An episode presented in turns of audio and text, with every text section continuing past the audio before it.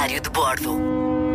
Hoje gostava de lhe falar sobre Mendonça, uma cidade localizada no oeste da Argentina, olhando de baixo para cima para a Cordilheira dos Andes e que tem vindo a ganhar muita atração, uma a, a, atenção especial à medida que os anos vão passando.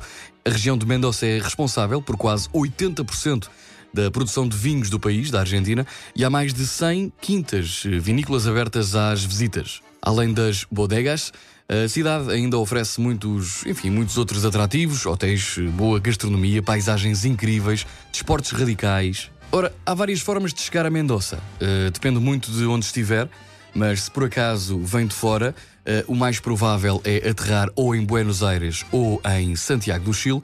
Se por acaso aterrar na capital argentina, um autocarro costuma demorar cerca de 13 horas. São mais ou menos 1200 km que separam a capital de Mendoza. Eu fiz essa viagem de autocarro com a minha irmã.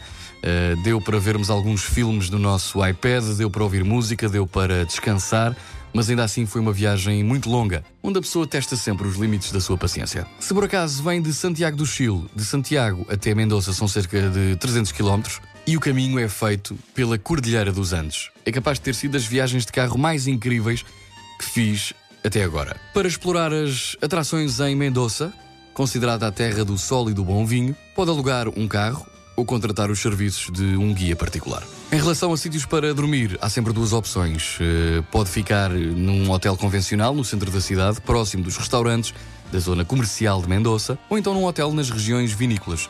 Geralmente são mais caros, são pousadas mais privadas, com poucos quartos, e muitas delas com os seus próprios vinhedos. Já que a região de Mendoza é uma das maiores produtoras de vinho do mundo, nada melhor do que começar a explorar a região pelo que ela tem de melhor, ou seja, visitando algumas dessas quintas. Quando lá estive, fiquei cerca de três noites e um dos dias foi passado a cavalo. De Mendoza, eu e a minha irmã apanhámos um autocarro até El Rincón de los Oscuros, uma quinta que tinha vários cavalos, onde contratámos, digamos assim, um guia para ir connosco. Éramos três a cavalo. Foi uma caminhada a cavalo de seis horas, onde passámos pelo Lago de Podrejilhos, aqueles lagos onde ficamos de boca aberta. Um dos roteiros obrigatórios em Mendoza é um grande passeio nas montanhas da Cordilheira dos Andes, seja por conta própria ou através de uma agência.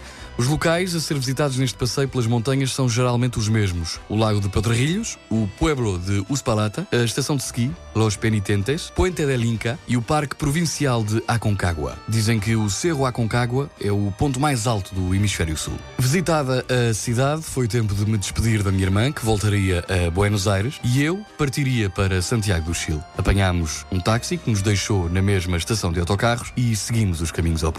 Se gosta de vinho, se se considera um bom garfo, gosta de natureza e, acima de tudo, de tranquilidade, Mendoza, na Argentina, é um excelente sítio para conhecer. Diário de Bordo.